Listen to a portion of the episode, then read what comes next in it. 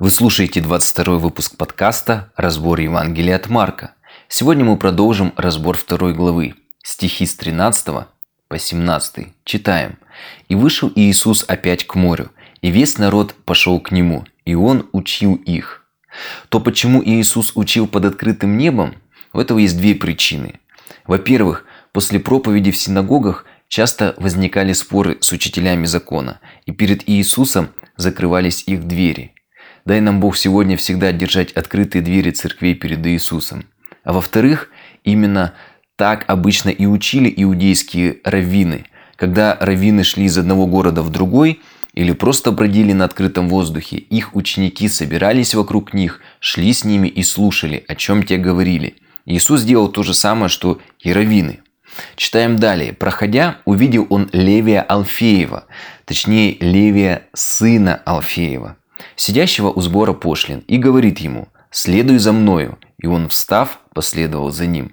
Приведу небольшую историческую справку. В Галилее сходились важнейшие пути древнего мира. Палестина была мостом, соединявшим Европу и Африку. Все сухопутные дороги вели через Палестину.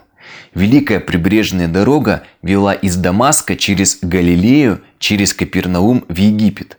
Это была одна из крупнейших дорог тогдашнего мира. По ней шли армейские легионы и торговые караваны. Палестина в то время была разделена. Иудея была римской провинцией, которой управлял римский наместник, прокуратор. Галилеей правил тетрарх Ирод Антипа, сын Ирода Великого. На востоке правил тетрарх Филипп, другой сын Ирода. По дороге из области подвластной Филиппу во владение Ирода Антипы – Первым городом, куда приходил путешественник, был Капернаум. Это был пограничный город, и потому там была таможня.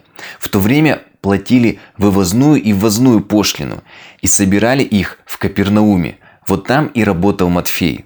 Он, правда, в противоположность Закхею, не состоял на римской государственной службе, а служил Ироду Антипе. Он был столь же ненавистным сборщиком пошлины, мытарем. Сборщиков пошлин э, в древнем мире ненавидели. Ведь люди никогда точно не знали, сколько они должны были платить.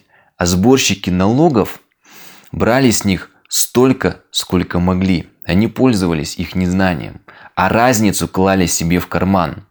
Вот, например, древнегреческий писатель Лукиан ставил сборщиков налогов в один ряд с прелюбодеями, сводниками, льстецами и подхалимами – Иисус предложил следовать за собой человека, которого все стыдились и презирали. И Матфей с радостью откликнулся, потому что окружающие его праведники, в кавычках, конечно же, никогда бы такого не предложили ему, ведь он был нечист. И в отличие от первых четырех призванных апостолов, он на самом деле оставил все – Первые ученики могли вернуться и вернулись после распятия к своему промыслу рыбы, а Матфей после того, как он оставил свое рабочее место, уже не мог вернуться на прежнее место работы. Матфей работал пером, делая записи о налогах, заполняя разные формы и отчеты. Но когда он все оставил, его дар остался вместе с ним. А в то время грамотность была редкой и ценной, и Матфей смог свои умения приложить для Царства Божьего, написав Евангелие. И здесь еще один важный момент. Иисус призвал Матфея «проходя», написано так. У Иисуса не было специального времени для служения. Он всегда служил, это была его жизнь. И нам сегодня хорошо брать пример с Иисуса. И не только служить в церкви в специально отведенное время, но быть христианином всегда, в любой ситуации. Читаем далее. «И когда Иисус возлежал в доме его, возлежали с ним и ученики его, и многие мытари и грешники, ибо много их было, и они следовали за ним. Иудеи проводили четкое различие между теми, кто соблюдал закон, и теми, кого звали Амгаарец, то есть деревенщиной. Деревенщиной была та простая масса, которая не соблюдала всех норм и правил, установленной фарисейской набожностью. Правоверным запрещалось иметь что-нибудь общее с этими людьми – Человек, строго соблюдавший закон, вообще не мог ничего с ними иметь общего. Он не должен был говорить с ними, не должен был путешествовать вместе с ними. По мере возможности он должен был не вступать с ними в деловые отношения даже – Выдать вот за такого человека свою дочь было все равно, что отдать ее диким зверям. Запрещалось также ходить к таким э, людям в гости или приглашать их к себе в гости. Придя в дом Матфея, сев с ним за один стол и общаясь с его друзьями, Иисус игнорировал фарисейские нормы и установки своего времени.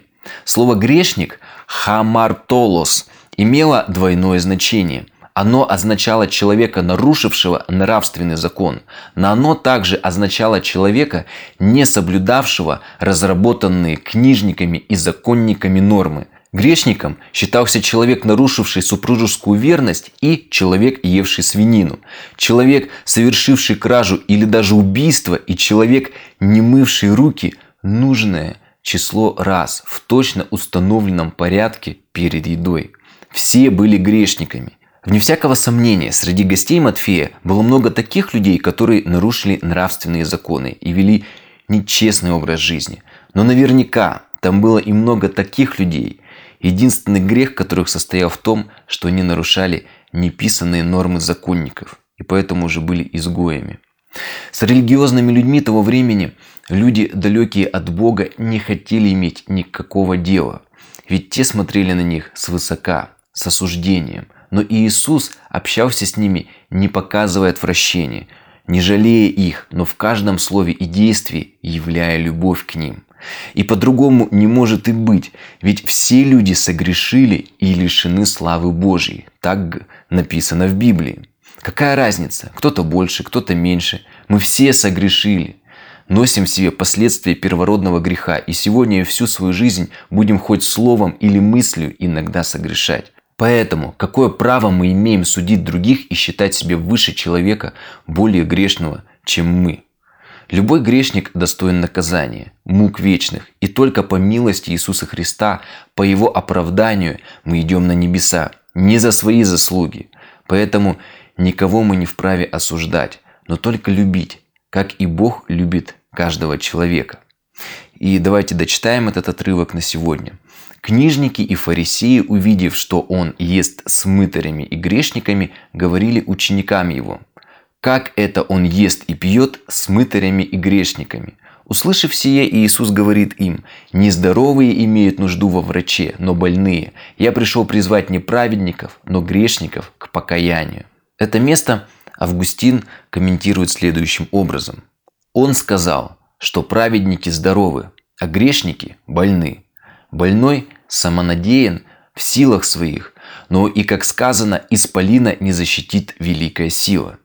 Ибо если у больного и появляются силы, то это не сила здоровых, но сила безумцев. Безумцы же, хотя и больны, считают себя здоровыми и поэтому не ищут врача, но напротив, иногда даже набрасываются на него с кулаками, Подобно всему, своим высокомерием они избивают Христа, считая, что его щедрая помощь не нужна тем, кто ищет праведности в заповедях закона. Также Макарий Великий комментирует это место следующими словами. Как врачи на земле, когда посещают какое-нибудь место, всегда навещают больных и запрашивают о больных, оставляя в стране здоровых, от которых не получают никакой выгоды, между тем как больные и уязвленный всегда усердно обращается к врачу.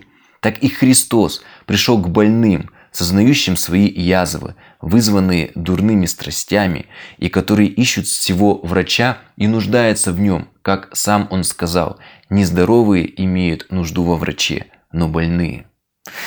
Пришло время заканчивать 22 выпуск. Сегодня мы увидели, что Иисус не может помочь лишь тому человеку, который считает себя настолько хорошим, что ему кажется, что никакая помощь ему уже не нужна. А для грешника, который знает и осознает, что он грешник, и в сердце своем жаждет исцеления, для него Иисус может сделать все. Человек, который считает, что ему ничего не нужно, он идеален, он воздвигает барьеры между собой и Иисусом – мы не идеальны, и это факт, но Христос идеальный. Он совершен, и в нем мы можем найти покой душам нашим, прощение. В нем мы праведны, не по своим заслугам, но по Его милости. С вами был Михаил Крюков. Благословений.